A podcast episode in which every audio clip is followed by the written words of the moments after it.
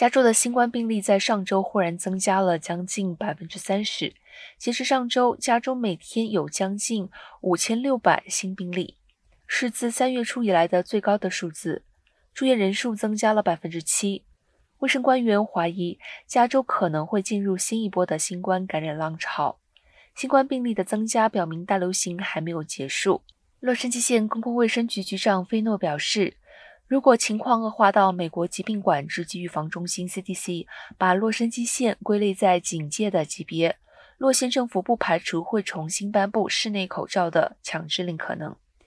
根据整体预测，到了五月三十号国殇日时，住院人数可能会再增加百分之五十六，需要重症监护的新冠患者人数比现在可能再翻一倍。